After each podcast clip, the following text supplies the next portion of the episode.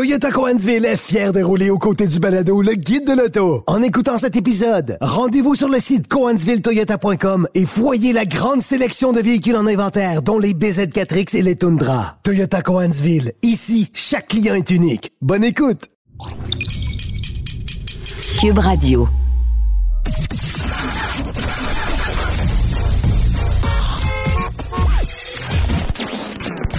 Vous l'avez vu? Vous l'avez lu? Maintenant, entendez-le. Avec Antoine Joubert, le guide de l'auto. Cube Radio. Bonjour tout le monde, bienvenue au Guide de l'auto, édition du 16 septembre 2023.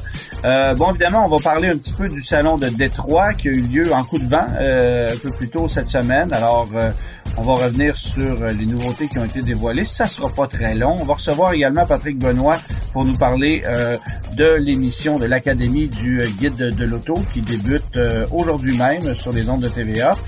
mais pour commencer, peut-être une petite salutation spéciale à un homme qui a fait énormément jaser de lui cette semaine et pas pour les bonnes raisons euh, il se nomme Keith Joseph Richard et il a été responsable euh, de blessures sévères auprès de deux personnes qui ont été frappées par sa voiture après qu'il ait tenté de faire euh, ce qu'on appellerait un show de boucan ou un dérapage qui n'était absolument pas contrôlé à la sortie d'un événement automobile chez Porsche Prestige à Montréal. Ça s'est passé dimanche dernier. Alors, euh, on appelle ça un Cars and Coffee, un rassemblement de voitures, d'amateurs qui se qui se présentent là-bas pour euh, discuter automobile et pour euh, regarder les, les, belles voitures qui se trouvent là. Et parmi les gens qui se trouvaient là, cette tête brûlée de, qui s'appelle Keith Joseph Richard, bien fier de sa BMW de 1500 chevaux, BMW M4 très récente. et lorsqu'il est venu le temps de quitter l'endroit, ben, il a mis les gaz au fond, a désactivé tous les systèmes d'assistance à la conduite et ne savait visiblement, visiblement pas ce qu'il faisait puisque en un claquement de doigts, la voiture euh, a dérapé, il a perdu totalement le contrôle? Il est allé frapper deux euh, piétons qui se trouvaient sur le trottoir à proximité de l'endroit, suivi d'un lampadaire qui est tombé sur un véhicule, puis sur une des deux personnes qui étaient euh, qui avait été frappée initialement, jeune fille de 19 ans qui a eu le bassin fracturé, l'autre jeune homme de 23 ans qui a été sévèrement blessé. On n'a pas de nouvelles encore de l'état de santé de ces deux personnes-là, mais c'est clair que euh, ce ne sont pas des blessures mineures. Euh, et tout ça a été capté par par plusieurs personnes qui ont filmé le jeune homme en train de quitter l'endroit parce que Évidemment, c'est de coutume euh, de s'installer en bord de rue et de filmer les voitures qui vont quitter l'endroit euh, les unes après les autres. Euh, mais là, évidemment, ça s'est terminé assez abruptement. Euh, donc, euh, c'est une vidéo qui est devenue virale, très facile de retrouver ça sur les différentes plateformes, que ce soit TikTok, euh, Instagram, Facebook. On voit ça un peu partout, cette vidéo-là. malheureusement, ben, il y a eu des blessés dans cette histoire-là, et lui, ben, qui était peut-être, qui avait peut-être la cote jusqu'à ce moment-là dans le monde automobile, ben, en un instant est devenu la risée, ou du moins l'ennemi de, de bien des gens parce que euh, ce qu'il a fait est carrément imbécile. Euh, il s'est fait saisir sa voiture instantanément et passer en cours. Il lui est interdit de conduire un véhicule automobile au Canada jusqu'à nouvel ordre. Euh, il y aura des accusations criminelles portées contre lui. évidemment, conduite dangereuse ayant causé des lésions. Alors, on en saura un peu plus sur la suite des choses, mais il est évident pour moi que cet événement-là ne doit pas en rester là parce que euh, c'est pas la première fois que ça arrive. On voit ça, je dirais pas de plus en plus, mais on le voit de plus en plus parce qu'il y a de plus en plus de gens qui filment ce genre de, situation-là. À une certaine époque, ça arrivait, mais euh, ça passait sous le radar puisqu'il n'y avait pas de preuve de l'événement. Mais là, évidemment, comme tout le monde a un téléphone à la main et que lors de ces euh, rassemblements-là, ben on filme souvent ces gars-là qui veulent s'exciter au volant de voitures euh, euh, surpuissantes sur des routes publiques, ben ça donne des situations comme ça. Et je pense personnellement que la SAC devrait profiter de l'occasion pour prendre ce, ce, vidéo en exemple, le partager et sensibiliser les jeunes ou du moins les gens qui, qui ont des machines de guerre comme ça ou qui s'énervent au volant pour euh, leur prouver que parfois euh, il peut arriver des situations extrêmement fâcheuses comme celle-là. Euh, une campagne de sensibilisation pour la rage au volant, la conduite dangereuse, on ne voit à peu près jamais ça de la part de la SAC. On est souvent sensibilisé à la conduite prudente dans les zones scolaires, dans les milieux urbains, et c'est très correct mais ça prendrait aussi une sensibilisation de ce côté-là et de prendre cette vidéo-là en exemple quitte à l'acheter à la personne qui l'a filmé avec son téléphone cellulaire personnellement, je pense que la SAC devrait procéder, agir euh, et, euh, et, partager ça au plus grand nombre de gens possible. Euh, ce n'est pas euh, évidemment euh, regard sensible, c'est pas nécessairement évident à voir parce qu'on voit évidemment une des deux personnes littéralement voler dans les airs lorsqu'elle se fait frapper par le véhicule en question mais euh, c'est tout un choc et, euh, et ça, ça, réveille bien des gens qui euh, ont peut-être tendance à s'énerver trop rapidement et surtout à ne pas connaître leurs limites. Leurs leur limites en tant que conducteur, bon, d'emblée, c'est pas le genre d'action qu'on fait sur la voie publique, mais il y a des gens qui pensent être des Gilles Villeneuve et, qui, et qui ont des machines beaucoup trop puissantes pour ce qu'ils sont capables de gérer. Et ça, c'en était un exemple parfait. Maintenant, le Salon de Détroit, euh, ça a eu lieu un peu plus tôt cette semaine. Euh, bon, évidemment, le Salon de Détroit, les bonnes années de Détroit, c'est terminé. Euh, il y a eu trois dévoilements entre guillemets d'importance euh, qui ont eu lieu euh, au salon de l'auto de Détroit. D'abord le Jeep Gladiator, euh, sans surprise parce qu'évidemment on a fait les mêmes modifications sur le Gladiator qu'on a fait sur le Jeep Wrangler. Alors calandre qui est redessiné, quelques petits changements cosmétiques au niveau de l'habitacle, de l'écran central, nouvelle jante. On a retiré le moteur diesel qui était jusqu'ici encore disponible. on ne l'offre plus dans le Ram. Euh, ni dans le Wrangler, mais il est encore disponible dans le Gladiator. Alors ça, ça disparaît également. C'est pas une véritable nouveauté, mais ça a été évidemment le, le dévoilement du groupe Stellantis. Euh, chez Ford, on a dévoilé le F-150 2024 retouches cosmétiques à la grille de calandre, quelques petits éléments supplémentaires qui ont été euh, ajoutés pour euh, les systèmes d'assistance à la conduite. Euh, on a aussi annoncé le retrait du moteur de base qui était le V6 de 3,3 litres. Alors le moteur de base devient le moteur 2,7 litres EcoBoost.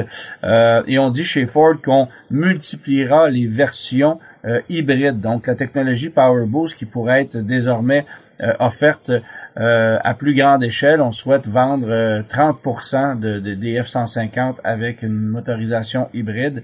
Euh, alors, il n'y a pas de changement officiel pour 2024 au niveau de l'offre de cette motorisation, mais ça pourrait venir dans un avenir assez rapproché. Mais ça demeure encore une fois le même camion. Et évidemment, ben, chez GM, on a aussi dévoilé le nouveau GMC Acadia. Euh, franchement réussi au niveau du look, au niveau des proportions, véhicule qui peut accueillir jusqu'à 8 euh, occupants désormais, mais n'exploitant qu'un 4 cylindres 2,5 litres turbo qui fait un peu plus de 300 chevaux. Alors c'est la même même motorisation que vous allez retrouver dans le euh, Trail, dans le pardon le, Chevrolet Traverse, pardon, qui a été euh, dévoilé il y a quelques semaines à peine. Alors c'est du, je dirais pas que c'est du copier-coller parce qu'au niveau esthétique, ce sont deux camions qui se distinguent passablement, mais évidemment les bases sont les mêmes. Euh, et de cette façon-là, on risque d'être plus compétitif dans le segment des VUS intermédiaires du côté de chez GMC, parce qu'évidemment l'Acadia tirait de la patte euh, très sérieusement face à la compétition. Donc élimination du moteur V6 remplacé par un 4 cylindres turbo compressé. Euh, le Salon de Détroit a aussi été une occasion pour les travailleurs de l'industrie de l'automobile de la région de Détroit euh, d'annoncer leur intention euh, d'aller en grève. Bon, évidemment, au moment d'enregistrer, euh, l'annonce de la grève n'était pas encore officielle, mais vraisemblablement, c'est vendredi 15 septembre que la grève débutait. Euh, et cette grève-là risque de faire mal à l'industrie automobile américaine parce qu'on le sait, dans la région de Détroit, on fabrique principalement des véhicules euh, des trois grands constructeurs américains, donc principalement des camions, des VUS, euh, qui sont très populaires sur notre marché. Actuellement, il y a beaucoup de camionnettes pleine grandeur en inventaire chez les concessionnaires. Ce sont à peu près les seuls véhicules qu'on peut obtenir avec des taux préférentiels en ce moment, des taux subventionnés chez les trois grands constructeurs. Euh, mais ça pourrait changer plus rapidement qu'autrement parce qu'évidemment, l'approvisionnement euh, pourrait devenir plus difficile considérant euh, l'arrêt temporaire de fabrication de plusieurs de ces modèles-là. On a déjà commencé à l'usine de Ford à réacheminer des tâches à plusieurs employés. Euh, en vertu, euh, en vue de cette grève qui risque de se prolonger si il n'y a pas euh, d'entente entre le syndicat des travailleurs et évidemment les trois grands constructeurs automobiles. On souhaite avoir des augmentations de salaire allant jusqu'à 40% Alors c'est quand même pas rien et on se base chez les travailleurs sur les revenus des trois grands constructeurs ou sur l'augmentation des revenus des trois grands constructeurs. Permettez-moi de vous dire que ces revenus-là ou ces augmentations de revenus-là s'expliquent aussi par le fait que euh, il y a deux ans, les revenus étaient euh, beaucoup moindres considérant la COVID. Alors ça, est-ce qu'on l'a considéré dans cette proposition-là? Euh, c'est pas nécessairement évident, mais euh, faut quand même comprendre que les travailleurs de l'industrie automobile américaine, donc ceux qui travaillent pour les trois grands constructeurs américains, demeurent parmi les mieux payés de toute l'industrie en Amérique du Nord. Et c'est eux qui font la grève et c'est eux qui se plaignent de leurs conditions en ce moment. Euh, troisième euh, nouvelle, euh, ben c'est le, dévoilement d'une Cadillac CT5 qui est une évolution du modèle actuel, mais déjà un modèle 2025. Alors on parle pas d'un modèle 2024, mais bien d'un modèle 2025. Et pour l'heure, on a uniquement dévoilé les versions régulières, donc pas de version V ou de V Blackwing que les modèles à moteur 2 litres ou euh, moteur 6 cylindres 3 litres euh, turbo compressé. Euh, essentiellement, retouche cosmétique partie avant qui est particulièrement réussie en ce qui me concerne, mais évidemment, c'est surtout l'intégration de cet immense écran intérieur de 33 pouces euh, inspiré de ce qu'on va retrouver notamment dans le Cadillac Escalade, dans le euh, dernier Cadillac XT4 par exemple. alors on a greffé ça à la Cadillac CT5 et ça permet de moderniser énormément l'habitacle de cette voiture qui commençait peut-être un peu à tirer de la patte au chapitre de la présentation intérieure et qui se met à jour pour 2025. On aurait pu s'imaginer que cette voiture-là disparaisse du marché parce qu'évidemment, euh, les berlines intermédiaires de ce genre-là euh, n'ont plus nécessairement la cote. On sait que c'est une voiture qui est vendue à une clientèle plus âgé que la moyenne de ceux qui achètent des produits Cadillac. L'acheteur moyen de ce véhicule-là a 61 ans à peu près, contre 55 pour la moyenne des autres véhicules chez Cadillac.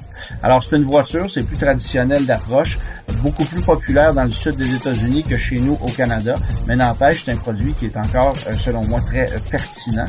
Et euh, le fait de la conserver prouve que Cadillac veut conserver cette clientèle-là. faut dire que du côté de chez Chevrolet, les voitures se font également de plus en plus rares.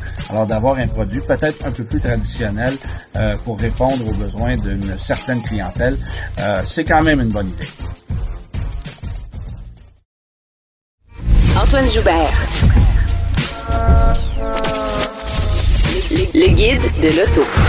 Un mot maintenant sur euh, trois véhicules que j'ai pu conduire cette semaine et je vais commencer par le mien, une Volkswagen Golf R que je conduis depuis maintenant une semaine. J'en ai pris livraison, j'en suis très heureux. Euh, même s'il y a de petits problèmes qui sont survenus euh, après 1200 km de conduite au volant de cette voiture-là. Elle est neuve, elle m'a été livrée alors qu'elle avait 12 km au compteur seulement. lorsque la voiture affichait environ 600 km, ben le régulateur de vitesse en fonction, euh, tout a débarqué sous prétexte qu'il y avait une défectuosité de capteur. Euh, les lumières se sont toutes allumées au tableau de bord et euh, quelques kilomètres plus tard, tout s'éteignait et le système fonctionnait à nouveau. Alors il y a eu un premier problème à ce moment-là et à partir de 1050 km, le témoin d'anomalie du moteur s'est allumé et ne s'est jamais réteint. Alors, il y a déjà un rendez-vous qui est pris au concessionnaire pour régler ce problème-là, bienvenue dans le monde de Volkswagen. J'en étais très conscient lorsque j'ai euh, fait l'achat de cette voiture-là. Ce sont des voitures qui sont un peu plus capricieuses que la moyenne pour ce genre de petits problèmes-là. Alors espérons que ça ne soit pas trop grave. On le saura un peu plus euh, euh, une fois que je serai allé au garage. Mais pour le reste, c'est vraiment une voiture fantastique. la conduite est phénoménale. c'est une voiture qui pardonne beaucoup plus que le modèle de précédente génération. Ce que je retiens, quand je dis que ça pardonne beaucoup plus, c'est que les modes de conduite ont une, font une réelle différence, alors que dans le passé, c'était peut-être un peu moins accentué. Euh, vous placez la voiture en mode confort et franchement, euh, c'est pas une suspension qui est ouatée, évidemment, mais c'est une suspension qui pardonne et qui devient très confortable sur la grande route euh, au point où euh, on a vraiment on n'a pas nécessairement l'impression d'être dans une, voiture sport.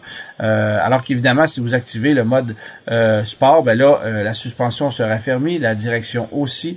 on a un vrombrissement mécanique qui est un petit peu plus accentué, de façon électronique, bien sûr, parce que la sonorité est accentuée ou est amplifiée de façon électronique via les haut-parleurs de la voiture, ce qui ne me plaît pas particulièrement. Mais au niveau de la conduite, c'est vraiment fantastique, un super équilibre. Euh, jusqu'à maintenant, j'ai euh, un peu plus de 1400 km de parcouru pour une moyenne de consommation à 9,2 litres au 100. Euh, je rappelle que la voiture est en boîte manuelle, c'est une condition pour son achat.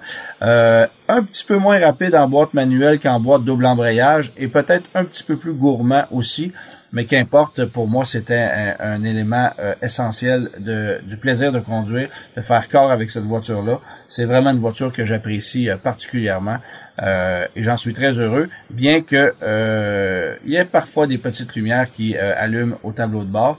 Alors, on verra pour la suite. cette semaine, j'ai aussi pu mettre à l'essai le Hyundai Kona 2024. Ça, c'est important pour le constructeur Hyundai. C'est le quart de toutes les ventes de Hyundai au Canada. Alors, c'est vous dire à quel point c'est un produit euh, d'importance. C'est un véhicule euh, qui se trouve aussi dans un segment très important où vous allez retrouver Honda HRV, Subaru Crosstrek, Mazda CX-30, Toyota Corolla Cross, Chevrolet Trailblazer, bref, il y en a une panoplie. Euh, et on est au sommet des ventes depuis la, dès la première année de commercialisation du Kona, c'était en 2018, on a commencé, on a, on a poussé les ventes au sommet sans jamais être déclassé. Alors, ça prouve que le produit euh, répond bien à la clientèle. Mais il faut quand même considérer que euh, les ventes totales de Kona comptabilisent aussi les modèles électriques. Ça, ça donne un sérieux coup de pouce pour, euh, pour, se trouver au sommet des ventes. C'était un peu plus de 25 000 24 500 ventes qu'on avait l'année passée au Canada et environ 30% de ce nombre étaient des modèles électriques. Alors c'est quand même considérable, mais malgré ça, on surpassait les ventes euh, de Subaru Crosstrek, qui est un produit aussi très très très important, très populaire sur le sur le marché canadien. le Kona a grossi au point où il est plus gros que le premier Tucson qui avait été lancé en 2005. Il est 145 mm plus long que le modèle qu'on vient remplacer. Alors, c'est un véhicule qui se rapproche beaucoup du Tucson de précédente génération et on sait que le Tucson a pris du volume, coûte beaucoup plus cher aussi. Alors, fallait euh, fallait euh, grossir le Kona, évidemment. On conserve les mêmes motorisations. Euh, le moteur 2 litres à 147 chevaux, le moteur 1,6 litres turbo qui fait maintenant 190 chevaux et qui est très impressionnant pour son couple initial.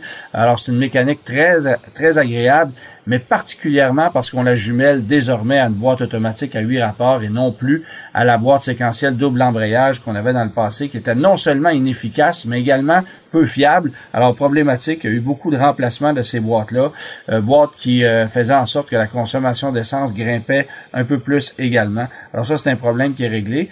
Euh, on arrive euh, en ce moment même chez les concessionnaires avec, avec la version moteur 1,6 litres turbo, euh, donc version N-Line. Les modèles à moteur 2 litres vont arriver le mois prochain, donc il n'y a pas un gros écart. Et en début d'année prochaine seulement arriveront les versions électriques qui vont, qui, qui vont exploiter essentiellement les mêmes éléments que le modèle qu'on connaît actuellement parce que c'est d'abord la même architecture, euh, même batterie aussi, 64,8 kWh, 201 chevaux de puissance. La puissance pourrait être majorée de quelques chevaux, mais on n'a pas les chiffres officiels encore. Euh, on parle d'une autonomie euh, annoncée à 418 km, c'est à 415 pour le modèle 2023. Alors on est, on est vraiment à la même place, mais évidemment le véhicule est plus gros, sera plus confortable et modernisé. Et on ajoutera aussi la technologie V2L, donc la possibilité de charge inversée pour alimenter des accessoires à l'extérieur du véhicule euh, en exploitant l'énergie même de la batterie au voltage euh, du Kona euh, électrique. Et l'autre véhicule que j'ai conduit cette semaine, brièvement, euh, mais une belle surprise. Je n'avais pas eu la chance de conduire cette voiture-là et plusieurs de mes collègues m'en parlaient. C'est la Cadillac CT4V Blackwing. Euh, voiture de haute performance, 464 chevaux, propulsée, boîte manuelle, une véritable voiture de puriste comme on n'en fait plus. Euh, et si la CT4 régulière m'avait un peu déçu, franchement, celle-là euh, me, me plaît énormément. Euh, évidemment, c'est une voiture qui est euh, un petit peu plus euh, un petit peu plus compacte, un petit peu plus légère que la CT5V. Blackwing n'a pas non plus la même mentalité puisqu'on n'a pas un gros moteur V8, mais le V6 qu'on va retrouver dans cette voiture-là est extrêmement puissant pas trop lourd, ça fait en sorte que la voiture est bien balancée, elle est très solide, la maniabilité, elle est géniale. Euh, bon, le look laisse un peu à désirer selon moi parce qu'évidemment, on reconnaît plusieurs traits de l'ancienne ATS, voiture qui avait été lancée en 2013, alors pas besoin de vous dire que ça a un peu vieilli, mais n'empêche, c'est une voiture euh, très différente de ce que vous allez retrouver, par exemple, chez les Allemands, que ce soit une BMW M4 ou une, une Audi RS5, par exemple, ben, c'est une voiture qui, qui, qui se distingue. faut dire que on obtient une CT4V Blackwing à peu près pour le prix d'une Audi S5 ou d'une BMW M440i. Alors, euh, la facture, évidemment, n'est pas euh, donnée à toutes les bourses. On est à un peu plus de 80 000 mais on n'est pas non plus à 110, 115, 120 000 comme ses véritables concurrents, parce que je le rappelle, à 464 chevaux, on vient flirter avec des voitures sport de haut niveau. Euh, la nouvelle Mercedes 663 AMG à moteur 4 cylindres notamment, euh, BMW euh, M3, M4 et bien sûr les RS5, RS5 Sportback. Euh, c'est le genre de compétition qu'on peut regarder lorsqu'on regarde une CT4V Blackwing et c'est la seule qui est non seulement propulsée mais aussi offerte en boîte manuelle avec bien sûr ce qu'on propose du côté de chez BMW. Alors vraiment un coup de cœur cette voiture-là. Une voiture de puriste aussi, on n'en voit que très très peu. Elles se font rares, elles ne perdront pas un sous en valeur, ça c'est évident, comme la CT5V Blackwing. Alors considérez ces voitures-là euh, comme euh, des modèles de collection à conserver.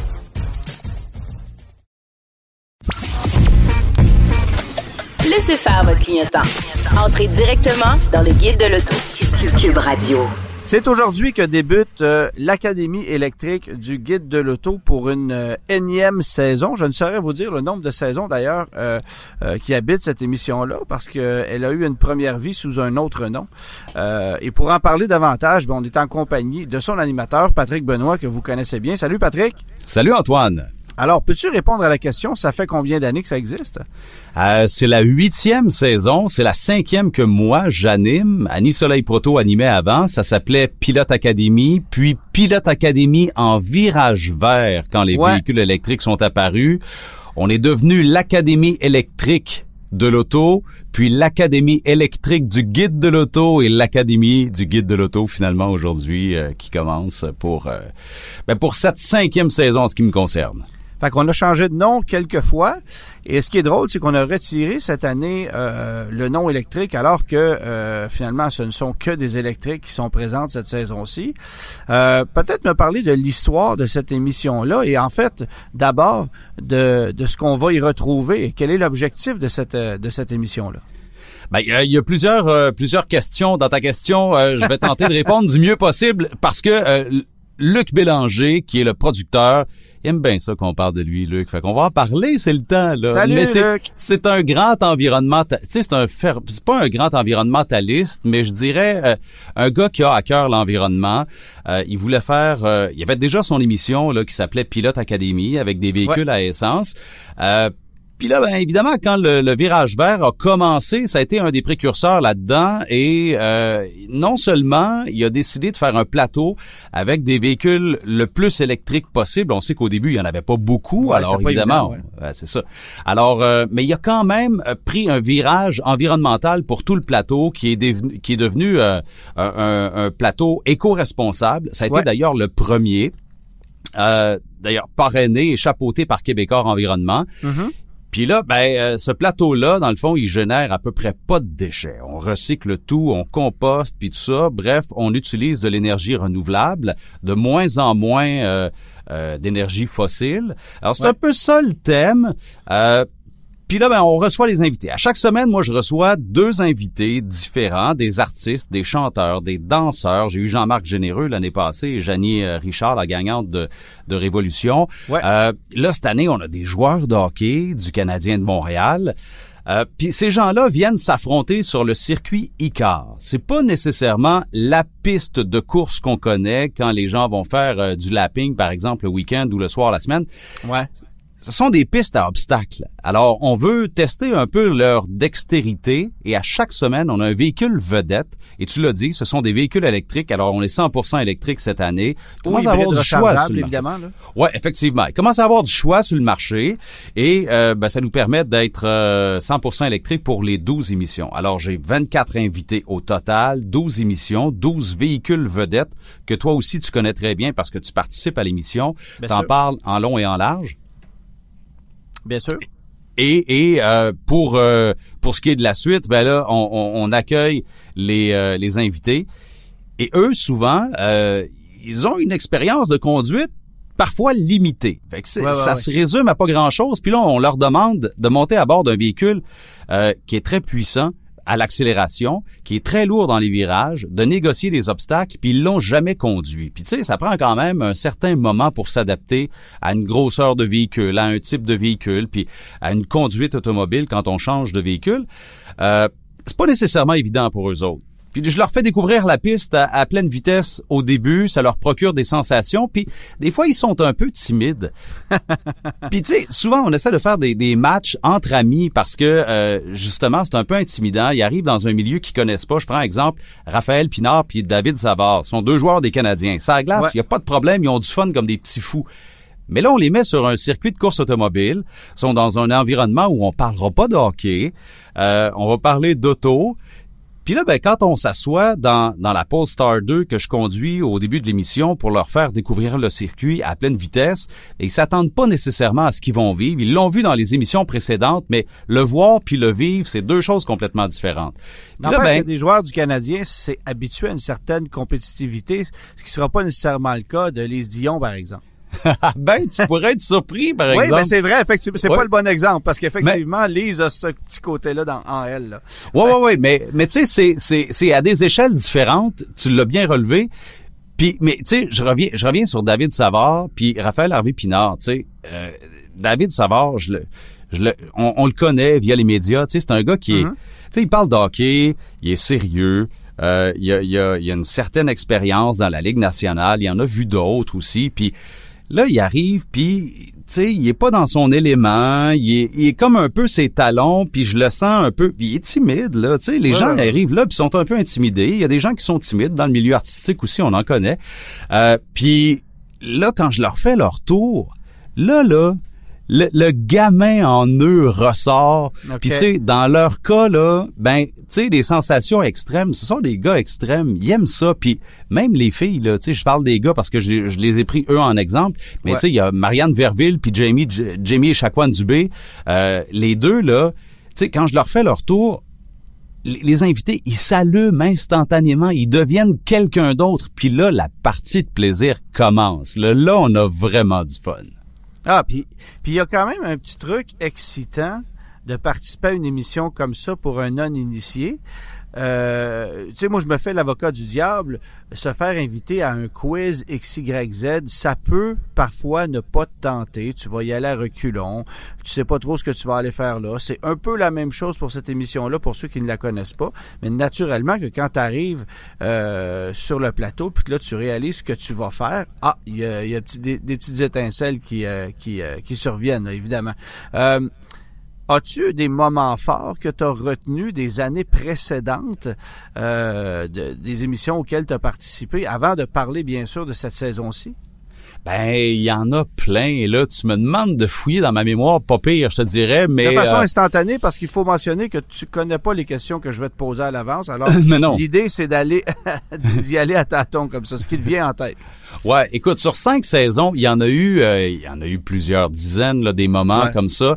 Euh, au début, moi, quand j'ai commencé, on tournait en octobre, à la mi-octobre. Ouais, c'est vrai. en octobre, là, à Mirabel, le matin, euh, La piste doit pas être super adhérente, hein? Écoute, la piste n'est pas adhérente. Il y a beaucoup de pluie. Règle générale, à l'automne, il y a un petit peu plus de pluie. Là, euh, avec les changements climatiques, on ne sait plus trop où on s'en va. Mais Hum. euh, en tout cas, à l'époque, il y avait pas mal de pluie. J'arrive à Mirabel, il est comme 4h30, 5h le matin. Il fait 2 degrés. Moi, Hum. j'ai une combinaison de pilote, mais tu sais, il y a des limites à ce que tu peux mettre en dessous. Là. Tu peux pas Ouais. mettre un manteau d'hiver. Là. Tu vas avoir l'air du bonhomme Michelin. tu sais. Oui, oui, Fait que, finalement, ben euh, ça c'est ça c'est des grands défis, le défi météo. Euh, parmi les anecdotes, ben quand il pleut, la piste devient puis il pleut, il, il- il fait froid, la piste devient extrêmement glissante. Puis là, ben nous autres là, quand on embarque dans l'auto puis je fais un tour aux invités là, on le fait pas deux fois. On le fait une fois parce que règle générale, euh, ben c'est un gros plateau ça demande beaucoup de logistique d'une part. On est quand même assez serré dans le temps, mais c'est surtout le fait que on veut euh, on veut les surprendre puis on veut avoir leur spontanéité. Et la deuxième raison pour laquelle on fait pas deux fois ces scènes-là, c'est que la plupart ne pourront pas endurer physiquement. Je parle de Ah, mal de cœur entre Ben autres oui, ben oui. les deux tours de piste.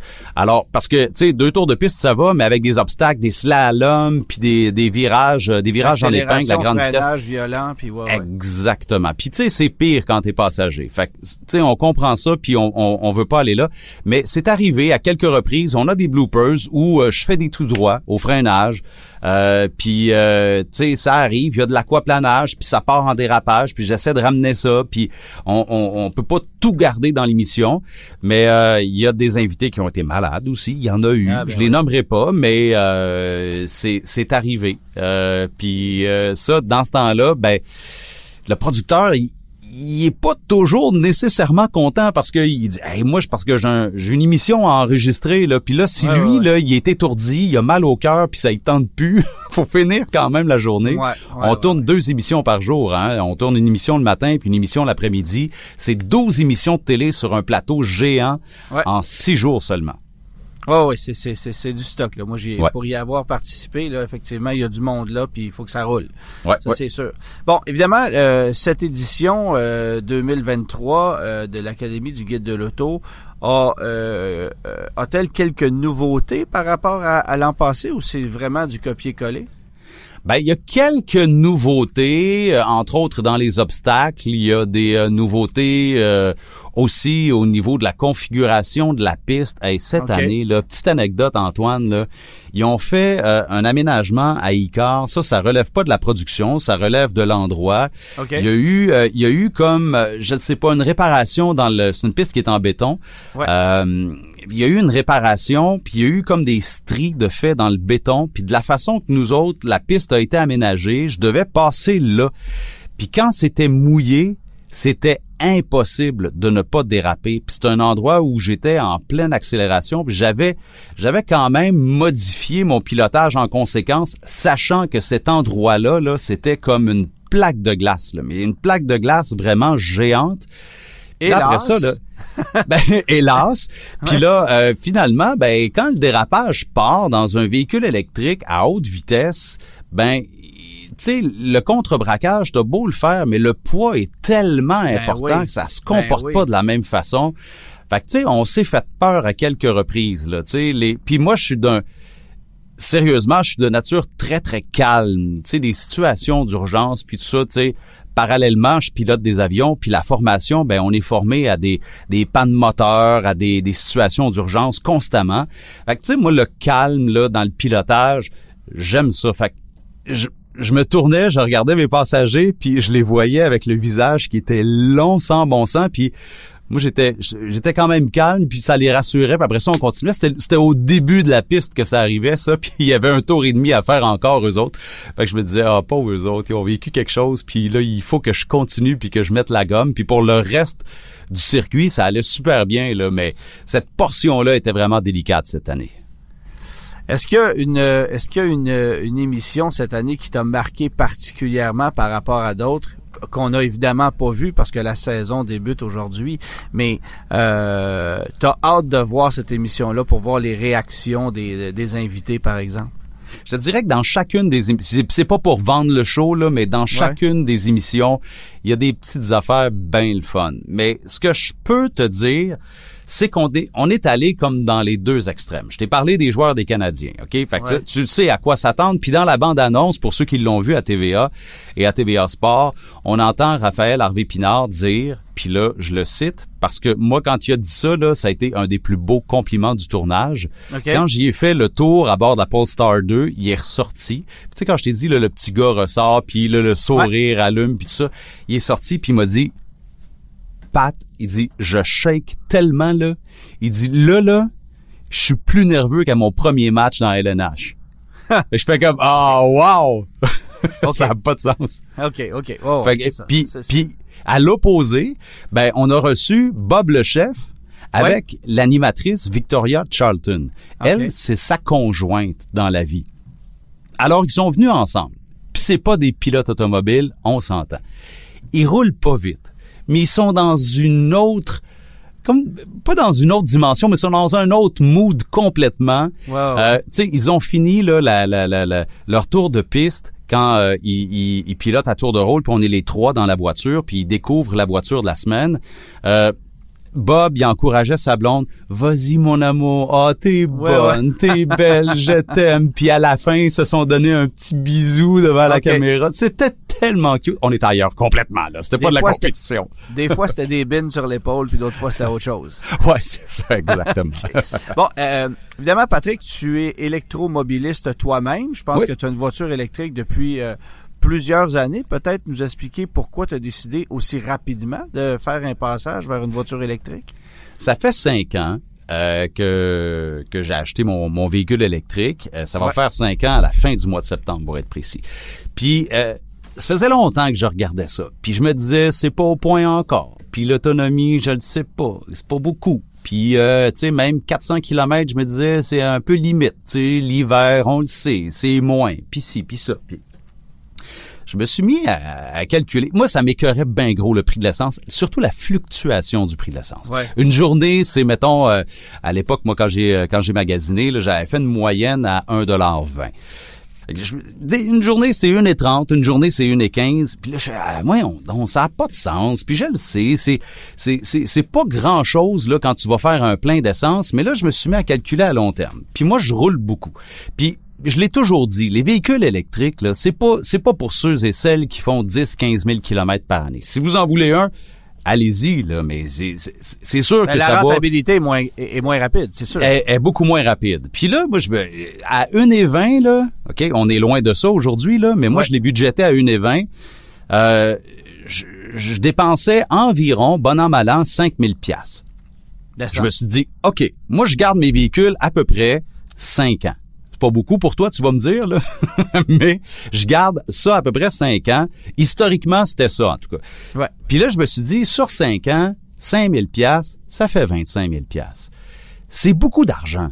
Puis là, je me suis dit, si je prends ce 25 000, ce 25 000 là, puis je le prends, puis je le, je le mets sur l'achat du véhicule. OK, faudrait que je le dépense d'une shot plutôt que de le dépenser à la petite semaine en mettant de l'essence.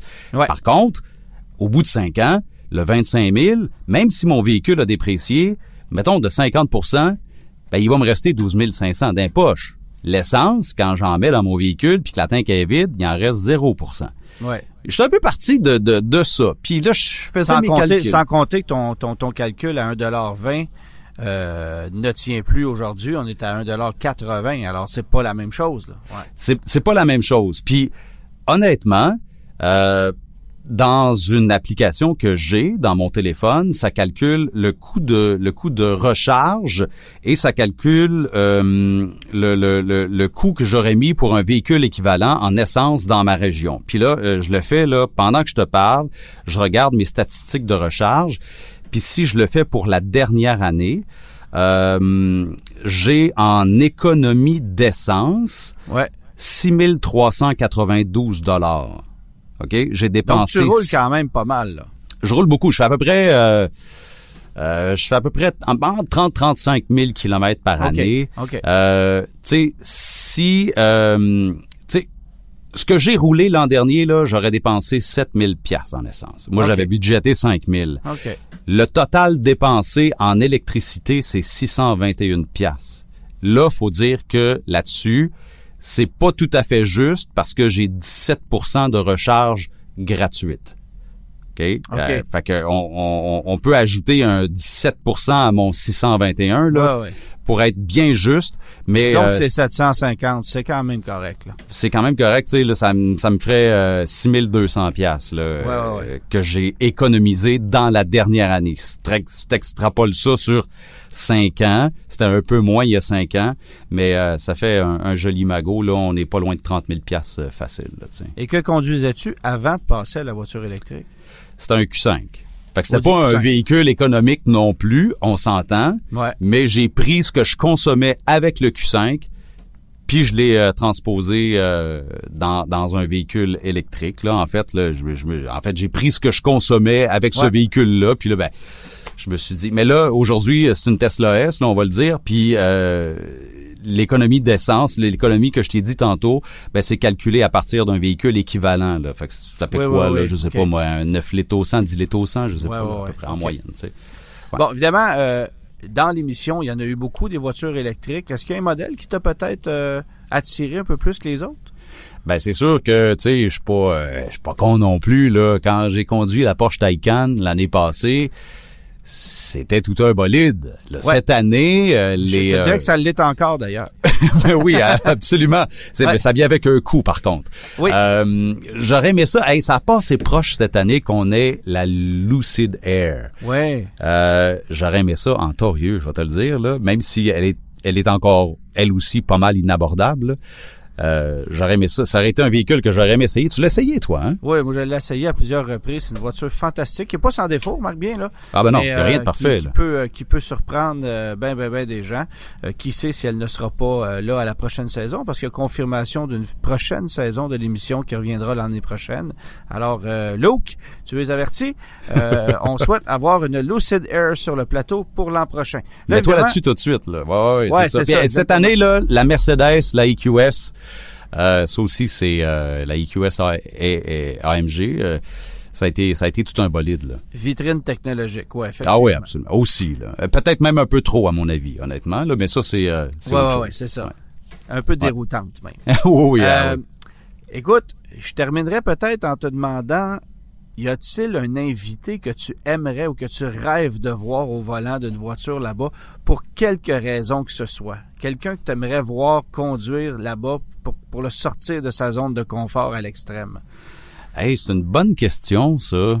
Euh, j'ai jamais pensé à ça, puis euh, je suis Parce qu'il y bien a plusieurs de tes te- collègues de Salut Bonjour qui sont allés aussi, là. Ouais, ouais, ouais, euh, oui. Euh, Ben pour la plupart, ils sont, sont, sont tous venus. Là, évidemment, euh, ben Géraldine n'est pas venue encore. Faudrait qu'elle vienne faire un tour. Je pense que Mathieu est pas venu. Mathieu est venu dans mon show d'avion, lui. Ah. Euh, qui, euh, ben, Mathieu, elle- Ma- Mathieu voudrait juste tester la conduite autonome. C'est Ouais, pas nécessairement ce qu'il y a de plus, euh, ce a de plus pratique sur un circuit, là. Non, et c'est pas ce qu'il y a de plus rapide non plus. D'ailleurs, la conduite autonome, là, euh, moi, je, je suis sur l'autoroute, ça va, là, l'autopilote euh, évoluer, là, je sais plus comment on l'appelle, là, mais Ouais, ouais. euh, ça va là, pour le changement de voie, puis tout ça. Mais la conduite en ville, je trouve qu'on est encore vraiment très, très loin de ça. Puis euh, tu sais, je connais les ambitions d'Elon là pour euh, pour pour le suivre un peu comme tout le monde là, mais Ouais. je le trouve un peu ambitieux. Euh, puis euh, je pense que c'est pas tout à fait demain la veille. Ben, je, je dis ça depuis longtemps là, mais là c'est sûr que ça va arriver à un moment donné. Mais tu sais pour l'avoir essayé là, c'est c'est pas efficace comme un humain là. Tu sais, euh, on s'entend que euh, le cerveau humain est encore pas mal en avance. Là. Est-ce qu'un duo de politiciens, par exemple, pourrait... pourrait amener quelque chose de différent sur le plateau? ah ben, je serais partant, je serais partant absolument. Puis la ministre des Transports et le ministre de l'Environnement, là, ça pourrait fonctionner, par exemple. Ben, ça pourrait fonctionner. Oui, oui, absolument. c'est, c'est une invitation qu'on peut lancer pour la prochaine saison, étant donné qu'on sera là, tu l'as dit. Euh, ouais, ben oui, absolument. Puis euh, on a ajouté d'ailleurs euh, des, des, des, des, cette année là des, euh, des, des trucs de conduite automobile avec l'association des, euh, des écoles de conduite automobile du Québec, des règles de sécurité, du code de la sécurité routière, ces affaires-là. C'est super le fun. C'est c'est un volet éducatif, moi que je que je trouve super intéressant, super important. Puis tu sais, à salut bonjour je le fais de temps en temps. Je passe un message, tu sais, mais je passe beaucoup d'informations en faisant la circulation. Mais tu sais, des trucs comme euh, la voie de gauche, c'est pour dépasser, euh, augmenter la distance avec les véhicules qui vous séparent. Euh, tu sais, je trouve que c'est c'est peut-être une émission pertinente pour passer quelques messages sans être pédagogique. On peut être ludique quand même, là, parce que c'est une émission où on a du plaisir. Mais je pense qu'on peut passer de l'information là-dedans. Puis le gouvernement du Québec est déjà impliqué, je pense. Fait que euh, si on a des politiciens qui viennent, mais on pourra en même temps euh, tester leur connaissance du code de la sécurité routière faudra qu'il s'attache, par exemple. Oups, ben, excuse-moi. J'osais pas le dire, mais bon, tu l'as dit. C'est ça. Patrick, merci beaucoup d'avoir été là. Évidemment, on invite les gens à suivre l'émission. C'est tous les samedis, 11h30 sur TVA dès aujourd'hui. Oui, absolument. Puis le lendemain, sur TVA Sport, puis en reprise après ça, toute l'année. Tu le sais, là, toi, Antoine, t'es partout. ouais, on essaie de savoir quand est-ce qu'on est rediffusé d'ailleurs à TVA Sport et c'est tout un casse-tête parce que il nous diffuse à tout bout de champ sans même qu'on le sache. Alors essayez de trouver. À un moment donné, vous allez tomber sur une des émissions, ça c'est certain. Si TVA Sport roule à quelques moments que ce soit, ça c'est sûr. Ah ouais, absolument, absolument. Alors euh, c'est un rendez-vous, puis moi je suis euh, bien content de ça, puis j'ai bien hâte que ça commence. Ben merci beaucoup Patrick, à très bientôt.